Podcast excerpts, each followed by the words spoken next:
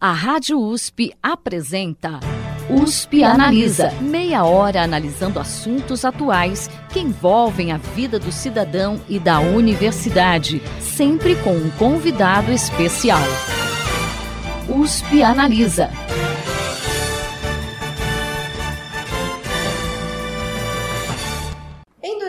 2017, o Brasil registrou a maior taxa de letalidade violenta, chegando a 31,6 mortes violentas para cada 100 mil habitantes. Por trás desse fenômeno estão a escassez de políticas públicas para as regiões periféricas das cidades e a atuação do crime organizado, entre outros fatores. Para debater esse tema, o USP Analisa começa hoje um especial de dois programas com o professor do Departamento de Sociologia da Universidade Federal de São Carlos, Gabriel de Santos Filtran, que estuda a violência e o crime organizado a partir da etnografia urbana. Professor, seja bem-vindo ao USP Analisa. Muito obrigado, Thaís. Agradeço muito o convite para estar aqui com vocês. Professor, quando a gente fala de violência no Brasil, é muito comum a gente é, mencionar a expressão mundo do crime, né, entre aspas. É, de que forma a gente deve interpretar isso que se chama de mundo do crime? O que a gente vem chamando de mundo do crime, o que as pessoas chamam de mundo do crime nas periferias, é, nas favelas, são um conjunto de códigos sociais, uma sociabilidade inteira que se organiza em torno de mercados ilegais. Né? Então, não necessariamente é só um conjunto de crimes, de ações criminais. Quando as pessoas falam mundo do crime, falam o crime, aquele cara é do crime, ele não está dizendo que aquele cara necessariamente pratica ações criminais hoje, ele está dizendo que ele está envolvido. Também usa-se muito essa expressão, né? Quando não quer falar a palavra crime, fala pessoa está envolvida, o que significa que ele está num espaço em que de geração de renda, de códigos de conduta, de percepção do conflito social, do conflito urbano, que, ao qual se chama crime. E esse, esses espaços estão sempre relacionados a mercados também. Né? Então, o mercado do tráfico de drogas, que hoje é um mercado transnacional, o mercado do roubo de veículos e de autopeças, que também é um mercado transnacional hoje, o mercado de contrabando, também transnacional, e o mercado de furtos, assaltos, roubo de celular e etc., que são mercados mais locais, todos esses mercados estão dando dinheiro né, para que esse mundo do crime possa existir. E o fenômeno do crime organizado, ele é recente na sociedade brasileira ou isso já tem aparecido na história do país já há algum tempo? Eu nem uso o termo crime organizado para minhas interpretações, porque é, é, um termo mais de uso estatal, ou seja, já dizer também, né? jornalístico né? também muito, mas ele é muito pouco preciso, porque é, juridicamente vão se dizer quando três pessoas se associam para cometer um crime já é crime organizado, né? Isso é a definição jurídica. Mas a gente sabe que três moleques na favela se organizando para roubar uma moto que ficou parada ali na esquina é muito diferente né, de uma organização criminal com 30 mil pessoas agindo sistematicamente para fazer grandes assaltos a banco, a instituições de valores, etc. E é também muito diferente de é, grupos muito bem estabelecidos, empresariais e etc., que vão se organizar para fazer evasão de impostos é, ou para lavar dinheiro num paraíso fiscal na Suíça. Né? Então, como tudo, a tudo isso juridicamente se chamaria crime organizado, a gente, a gente prefere na sociologia diferenciar coisas que empiricamente são muito diferentes com palavras, com categorias também diferentes. Então, é, o que você está me perguntando é se facções criminais então a gente pode usar esse termo, Isso. as facções criminosas. Se as facções são é, antigas no Brasil, é, as facções hoje mais conhecidas no Brasil são o primeiro Comando da Capital e o Comando Vermelho. Né? O Comando Vermelho é uma organização que vem dos anos 70, né, de origem no Rio de Janeiro. Sempre todas as facções no Brasil surgem dentro de presídios. Né? E o PCC, o primeiro Comando da Capital, surge é, em 1993, também em presídios paulistas, no caso em Taubaté. Ou seja, o fenômeno das facções criminais, que muitas vezes é confundido com essa ideia de crime organizado, é, o fenômeno das facções é relativamente recente no Brasil, ou seja, algo das últimas décadas, sem dúvida. É, que, que coincide com a chegada massiva dos mercados transnacionais, principalmente o mercado de drogas é, no Brasil e ainda mais especificamente o mercado da cocaína. Então você vai reparar, Thaís, que em vários momentos as grandes palavras que se usam né, no jornalismo, ou na, a gente vai tentar esmiuçar e trazer mais para o concreto, trazer mais para a realidade. A mesma coisa a violência urbana, né? As pessoas falam a violência urbana. É muita coisa, né? Que empiricamente é muito diferente. Então, se falar o tráfico de drogas, ele pode ser violento ou não, mas as pessoas consideram sempre que tráfico é alguma coisa violenta, né?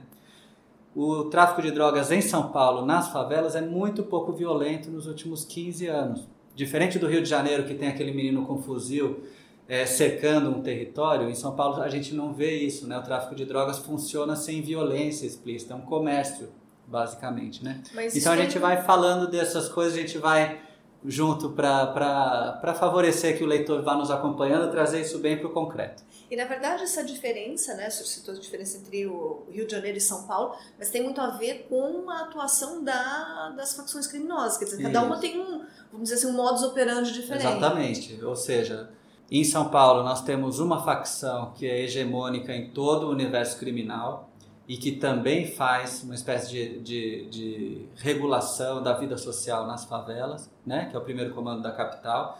E é uma organização que funciona de um jeito muito diferente do que se pensa. Né? Eu escrevi um livro recentemente no qual eu defendo a ideia de que o PCC funciona como uma maçonaria, como uma sociedade secreta, em que diferentes atores criminais é, se associam. Né? Então, o PCC não tem, por exemplo, controle territorial como faz o Comando Vermelho no Rio de Janeiro, ou o Terceiro Comando no Rio de Janeiro, ou a, a, Amigos dos Amigos no Rio de Janeiro, ou as milícias no Rio de Janeiro.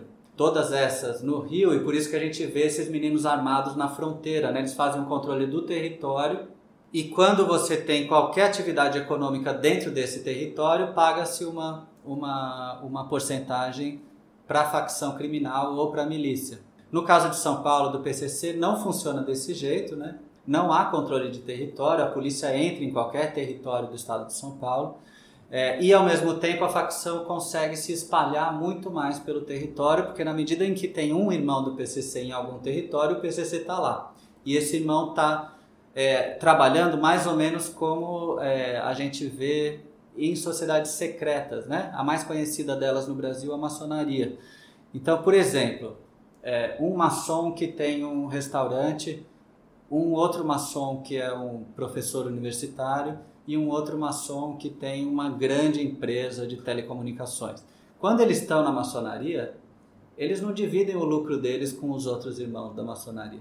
Eles têm os negócios deles econômicos autônomos, né? Mas na maçonaria eles têm um compromisso de um ajudar o outro, de um favorecer o progresso do outro, de um favorecer com que os problemas que o outro enfrente é, sejam solucionados, né? Ou seja, uma rede de apoio igualitária, mesmo com pessoas muito diferentes.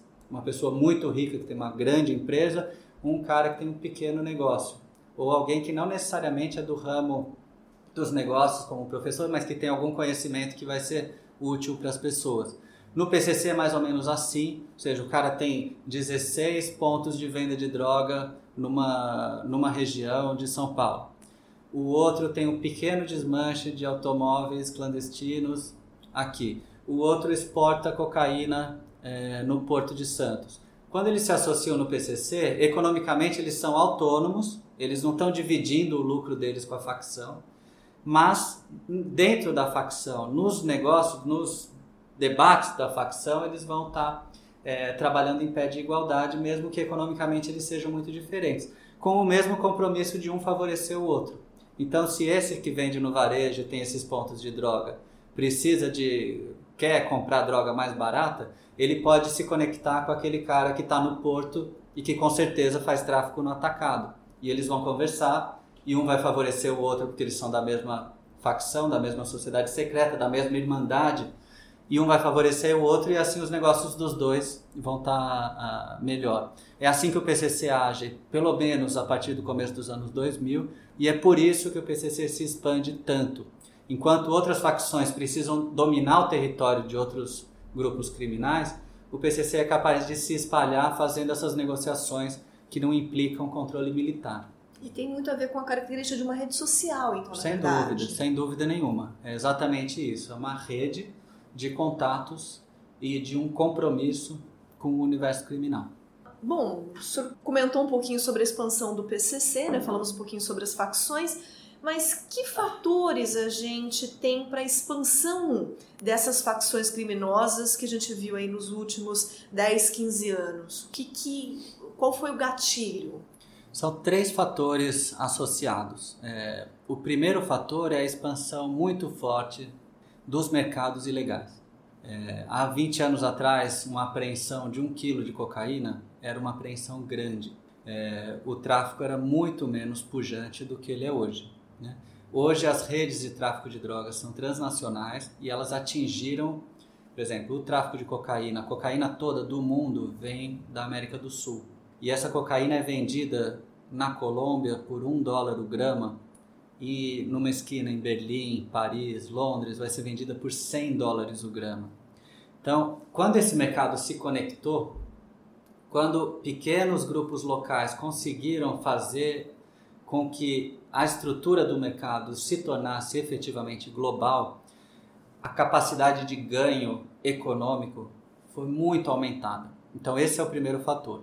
Você tem uma série de mercados ilegais, não apenas a cocaína, roubo de veículos, o contrabando, a chegada muito forte de produtos contrabandeados, que é, cigarro contrabandeado, é, armas. Você tem um monte de mercados ilegais que passam a funcionar em, em, em escala global e isso aumenta muito o ganho na dimensão local. Esse é o primeiro fator. Então, quando a gente pensa, por exemplo, no, na migração de gente do Nordeste para trabalhar na indústria em São Paulo nos anos 50, 60. Todo mundo pensa economicamente, né? Industrializou São Paulo, abriram-se as vagas na indústria, muita gente veio trabalhar. Quando a gente está falando de crime, a tendência é que se pense moralmente o assunto. Então, não se pensa, por exemplo, o mercado chegou, abriu muita vaga e veio muita gente trabalhar no tráfico de drogas pensa-se de um jeito apenas moral, como dizer, ah, a família da pessoa é meio desestruturada, então ela foi. Não é assim que a gente pensa. Esse, o primeiro fator é um fator muito importante para a gente, a dimensão propriamente econômica. Tem outros dois fatores que estão implicados na, na expansão das facções. No caso de São Paulo, especificamente, houve uma política, a partir do massacre do Carandiru em 1992, houve uma política de interiorização dos presídios e de expansão muito forte é, do sistema carcerário em São Paulo. Essa expansão do sistema se deu exatamente ao mesmo tempo da chegada maciça desses mercados ilegais. Dentro do sistema, é, pequenos traficantes, pequenos ladrões, pequenos criminosos que estavam em guerra nas periferias, os anos 90 são de guerra nas periferias de São Paulo, justamente pelo lucro desses mercados que estão chegando. Esse pessoal que estava em guerra fora das cadeias, ele é jogado para dentro das cadeias cadeias que já eram e já começavam a ser cada vez mais PCC. Então o governo estava ao mesmo tempo jogando um monte de criminosos de baixo, né, operadores baixos dos mercados, né? criminosos que estão vendendo droga na rua ou fazendo assaltos na rua, para dentro de um sistema que estava progressivamente mais controlado, né, regulado pelo PCC. Então a própria expansão do sistema carcerário, São Paulo sai de 40 mil presos no começo dos anos 90 para mais de 250 mil presos hoje, com mais de um milhão de ex-presidiários, a expansão desse sistema se dá ao mesmo tempo em que o PCC está se fortalecendo no sistema. Ou seja, a gente põe muita gente no exército criminal e muita gente para trabalhar na lógica PCC. Então, a, a, expansão do PCC especificamente tem muito a ver com a política de segurança é, focada apenas em prisão e não em regulação de mercados, e não em prevenção, e não em esclarecimento de homicídios, e não em funcionamento é, da justiça e de expansão do, do, do sistema de justiça. Então, tudo que dá certo lá fora, a gente não faz aqui, a gente continua reprimindo o pequeno operador que no dia seguinte é substituído, né? Então você prende o menino que está vendendo droga na esquina, no outro dia tem outro vendendo droga no lugar dele, mas você tem um preso e um vendendo. E a gente então ali passa mais duas semanas, prende esse outro, a gente tem dois presos e um vendendo. Então a gente começa a expandir o universo criminal, né? É, ao invés de solucionar o problema, né? Que teria outras soluções de regulação de mercado que, sem dúvida, seriam mais efetivas. Então, esse é o segundo fator. Né? O terceiro fator é o tipo de, de, de relação entre a justiça, né, o sistema de justiça e o, e o crime violento. O Brasil optou por utilizar o sistema de justiça para fazer controle social e não para oferecer justiça para a população. Né? Então a gente, se você entrar dentro de uma cadeia, se você for acompanhar uma audiência de custódia, se você for acompanhar um tribunal de júri, etc., você vai estar sempre vendo o mesmo perfil é, de pessoas sendo é, autores de crimes ou sendo encarcerados ou sendo internados quando adolescentes e assim por diante. Né? Você tem um menino que é é, internado aos 15 anos de idade, vai para a Fundação Casa, ele chega lá e conhece um monte de gente. Do mesmo jeito que uma pessoa de classe média alta vai para um clube de elite, chega lá e conhece um monte de gente. Ou seja, nós estamos prendendo um, um grupo social específico, muitas vezes, como no caso de São Paulo, que não está é, não tá, é, cometendo crimes violentos. O nosso foco não é no crime violento, como deveria ser, para evitar violência na cidade. O nosso foco é no grupo mais baixo da sociedade, né? Isso não é o que as pessoas dizem, isso a gente está dizendo o que acontece, né? Quando você entra numa cadeia, quando você entra, quando você vai para a favela e vê quem está sendo preso, o meu tipo de trabalho é esse, né? É ir lá e viver nesses espaços. É, a gente só convive com o mesmo grupo social, né? Ou seja, esse grupo, em algum momento, esse grupo muito pobre, um grupo que conseguiu ganhar dinheiro com mercados ilegais, e que não via nenhuma forma de acesso à nossa sociedade, digamos assim, esse grupo efetivamente desiste do mundo dos direitos, do mundo da luta política, do mundo dos movimentos sociais e etc. E ele fala: nós vamos crescer pelo crime mesmo, nós vamos melhorar de vida pelo crime mesmo. E eles começam a se encontrar e se associar, e isso favorece a expansão das facções em todo o Brasil. Ou seja, é o mesmo grupo criminalizado que vai depois virar facção criminal. Então, isso é muito claro, por exemplo, no caso do Carandiru. Né? Você tinha grupos atuando dentro do presídio de pastoral carcerária, de direitos humanos, disso, daquilo, etc. Esses grupos não conseguiram evitar o um massacre de 111 presos numa única ação. E a gente continua vendo esses massacres. Tivemos um, alguns dias atrás, né? Estamos gravando isso é, no dia 1 de agosto. Alguns dias atrás nós tivemos mais de 50 mortos num presídio no Pará. Desde janeiro de 2017 nós, temos, nós estamos presenciando no Brasil novamente uma onda de massacres, né? como aconteceu nos anos 90 no estado de São Paulo. A gente, é, esses massacres, eles têm um efeito para as vítimas. É aquela coisa, né? Quem bate não se lembra, mas quem apanha se lembra. Então, as pessoas que estão sofrendo esse tipo de violência, é, tendo cometido, digamos, crimes pequenos, veja, crimes que tem que as pessoas pelos quais elas devem se responsabilizar, não significa uma defesa de que qualquer um pode fazer qualquer coisa, ah, pode roubar minha bicicleta, pode roubar meu celular, que tá tudo bem. Não, não tá tudo bem. Mas um crime de roubo de celular, de roubo de bicicleta, não tem que ser pago com a vida, né? Num Estado democrático de direito. É essa diferenciação que a gente está pedindo que se faça. Então, pessoas nos, nos presídios do Pará, onde houve esse massacre agora, como no Carandiru, nos anos 90, tinha metade da população não tinha nem passado por julgamento, são presos provisórios. Né? Metade da população carcerária no Brasil, mais ou menos, não passa por, por condenação. Ela, tá, ela, é presa, ela é presa provisória. É, você tem um grupo muito baixo dos mercados ilegais sendo preso, como a gente vinha falando. Esse pessoal que está apanhando, né, no sentido social há muito tempo, chega uma hora que desiste e fala: não, não vai dar certo pelo trabalho, não vai dar certo porque eu tentei, etc, etc, mas não deu. Então, quando não deu, eu posso ganhar 10 vezes mais é, fazendo um tráfico de drogas aqui. No começo a pessoa não é presa, ela não passa por nada, etc, mas logo ele vai ter esse, esse conjunto de punições e a, e a trajetória de vida dele vai estar comprometida, né?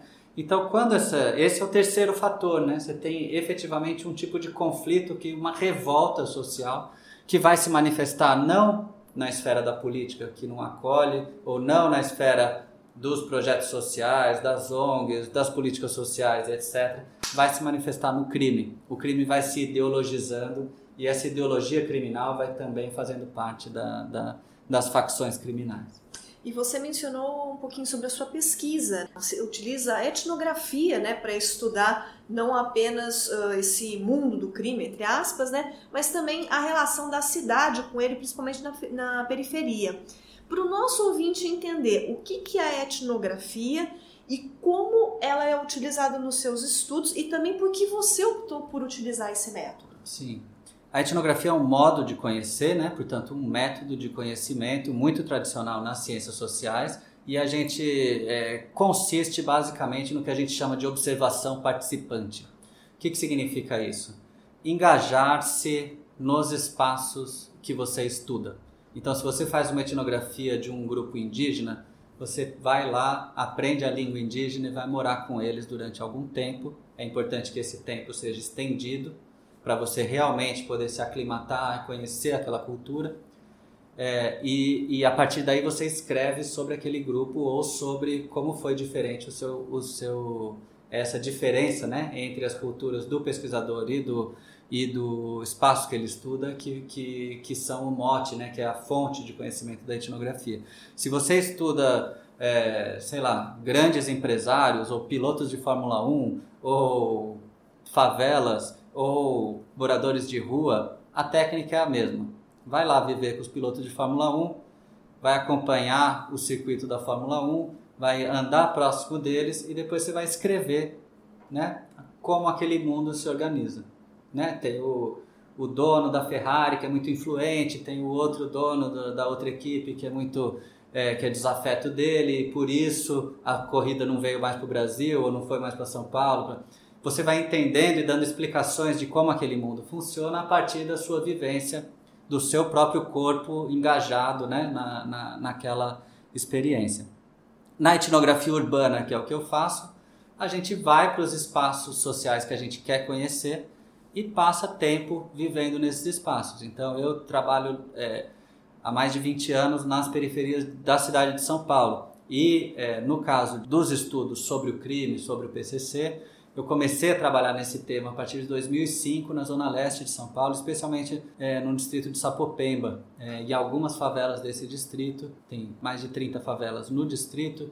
Em algumas delas eu me engajei, vivi um tempo por lá e sempre indo e voltando e sempre acompanhando trajetórias de vida, trajetórias de pessoas, trajetórias de objetos, trajetórias de organizações, de famílias é, ao longo de, desses anos. Então, em 2005 tinha algumas crianças que eu conheci que hoje são adultos, alguns formados na universidade, outros é, mortos pela polícia, mortos por treta do próprio crime, mortos é, ou encarcerados, se não mortos ou seja, a gente vai acompanhando esses dramas pessoais, né, essas trajetórias mais é, pessoais e delas tentando construir um conhecimento sociológico mais amplo. Em abril agora desse ano, né, o Monitor da Violência, que é uma iniciativa conjunta do portal G1, do Núcleo de Estudos da Violência da USP e também do Fórum Brasileiro de Segurança Pública, divulgou que em 2018 o número de mortes provocadas pela polícia no Brasil cresceu 18% em relação ao ano anterior e é uma estatística que vai aí na contramão do número de mortes violentas e de policiais mortos, né, que caíram respectivamente 13 e 18%. A gente pode dizer que isso reflete um paradigma de guerra para o cenário contemporâneo? Você que tem essa vivência da periferia, como, como que isso é recebido na periferia? Muito interessante também? a pergunta, Thaís. Vou tentar ser bem conciso na resposta o Brasil vive vários regimes políticos ao mesmo tempo. O Brasil é um país tão desigual que cabem vários regimes políticos ao mesmo tempo. Eu não tenho dúvida nenhuma que os integrantes do crime e da polícia militar, por exemplo, vivem em guerra. Guerra no sentido sociológico do termo, ou seja, grupos que não se identificam de nenhuma forma, que não conseguem fazer negociações é, diplomáticas e que se confrontam por violência é, e que não há mais convívio, convívio é, possível entre eles é, se não for construído. A gente sabe que a política é a continuação da guerra, certo? As saídas que a gente prevê para esse conflito, elas seriam saídas políticas. Né, de como houve na Colômbia, por exemplo, um grande, uma tentativa de um grande acordo de paz com muita dificuldade entre grupos é, diversos em conflito durante décadas no país. No Brasil, a gente não reconhece o nosso conflito armado como um conflito político, também político, né? E ele também é. No entanto, tem as elites do Brasil estão vivendo a democracia global, né? O consumo global, as viagens e etc. Eu me incluo nisso, né? Como elite acadêmica. Então a gente vive diferentes regimes no mesmo país. Quanto à letalidade policial, né? Quanto às mortes cometidas pela polícia, se apresentou os dados de 2018 que são chocantes, mas os dados de 2019 são ainda piores. Né? Os dados de 2019 mostram que a polícia, é, em cada estado do Brasil, está matando de 15% até 38% da taxa de homicídios. O Rio de Janeiro, a polícia mata quase 40% dos homicídios. A cada 10 homicídios no estado, 4 são cometidos pela polícia. Isso é maior do que qualquer situação de guerra pelo mundo e isso tem sido, infelizmente, estimulado pelo governo estadual carioca e pela presidência da República, o que nos preocupa demais, porque além da gente se preocupar com as vidas que estão sendo ceifadas e se preocupar com o conflito que traz traumas. É, eu estava esses dias entrevistando um policial do BOP, contando sobre os traumas da vida dele, é, que traz traumas não, pra, não apenas para as famílias dos envolvidos, mas para todo mundo que, que vive nessas regiões de conflito, né? A gente está falando de um conflito que está acontecendo hoje, mas que por esses danos psicológicos e sociais vai levar décadas para poder ser sanado, se um dia for sanado. Além disso, além desse problema, desse, desse desgaste social, porque isso trata-se né, efetivamente de, de um processo de muito conflito, de muito desgaste, é uma coisa absolutamente ineficiente para resolver o problema da violência que a gente tem hoje no Brasil. Por tudo que a gente está dizendo até aqui, a gente sabe que matar as pessoas, que são justamente os pequenos operadores do tráfico, o governador do Rio vai de helicóptero, fala que vai ter drone atirando nas pessoas, sniper atirando nas pessoas. Quem são essas pessoas, né, que ele chama de bandidos, né? Eu prefiro chamar de pessoas essas pessoas são pequenos trabalhadores de mercados globais do tráfico de drogas. Há uma pesquisa linda que foi feita pelo SEBRAP recentemente, coordenada pela professora Ana Paula Galdeano, e ela demonstra como há uma controvérsia entre as normativas da OIT, Organização Internacional do Trabalho, e o jeito que a gente pensa a segurança pública no Brasil. A Ana Paula mostra pra gente que a OIT vê essas pessoas que estão ali na esquina da favela vendendo droga como trabalhadores infantis. Muitos deles têm menos de 18 anos. E ela diz: são as piores formas do trabalho infantil. Porque além de ser um trabalho infantil, desprotegido, sem garantia de 13 terceiro, de nada disso, né? sem a garantia dos direitos do trabalho, ele envolve muitas vezes em várias situações do Brasil conflito armado, trabalho noturno, coerção, violência, né, entre o próprio universo dos trabalhadores e do, do tráfico e, o, e também coerção, extorsão por parte dos agentes da ordem que estão corrompidos. Então você vai olhar pela OIT, fala, não, o governo tem que proteger essas pessoas. E é o que muitos, é o que muitos governos no mundo fazem. Eu tive a oportunidade, pela minha pesquisa, de morar na Alemanha, de morar na França, de morar na Inglaterra. Nenhum desses países reprime o pequeno traficante. Todas as regiões que eu morei, em Berlim, em Paris, em Londres, são regiões em que havia muito tráfico de drogas, ao contrário do que as pessoas pensam. Mas não tinha nenhuma violência, porque a polícia não está substituindo esse pequeno operador. Agora, nenhum desses traficantes na Europa, nos, nos bairros que eu vivi, e é assim em toda a Europa, estavam armados, muito menos armados com fuzil, porque você tem um controle muito eficiente do tráfico de armas. Você tem o quê? Que a gente está pedindo aqui: regulação de mercado, é. inteligência policial, né? racionalidade na política de segurança como um todo. A, a, é, a política de segurança não vai se resolver com truculência. Truculência é o que a gente faz há 20 anos e a cada dia piora. Há 30 anos agora, né? Desde os anos 90, ou seja, faz 30, desde o começo dos anos 90, a década de 90, a década de 2000 e a década de 2010 foram décadas em que só se apostou na ostensividade policial, na militarização, e o que aconteceu foi a piora do nosso quadro. E a gente vai, continua nessa direção e o nosso quadro vai piorar se a gente não tomar é, uma, atitudes que transformem o nosso modelo de segurança num modelo mais racional. Bom, a conversa tá muito boa, professor, mas a gente vai precisar encerrar o programa. Mas lembrando para o nosso ouvinte que semana que vem nós vamos continuar. Então, fiquem ligados aqui na Rádio USP. Próxima semana a gente continua conversando com o professor do Departamento de Sociologia da Universidade Federal de São Carlos, Gabriel de Santos Filtran, e a gente está falando sobre violência, sobre crime organizado ou facções criminosas, né, professor? É, e também um pouquinho sobre os estudos do professor, sobre etnografia urbana. Professor, obrigada pela sua presença aqui no programa hoje. Eu que agradeço, Thaís. Um prazer conversar com vocês e seguimos na próxima semana, então. A você, ouvinte, obrigada pela audiência e até a próxima semana. Você ouviu USP Analisa, um programa da Rádio USP Ribeirão em parceria com o IEA, Instituto de Estudos Avançados Polo Ribeirão Preto. Produção do Serviço de Comunicação Social da USP e do IEA. Coordenação Rosimeire Talamone. Apresentação Thaís Cardoso.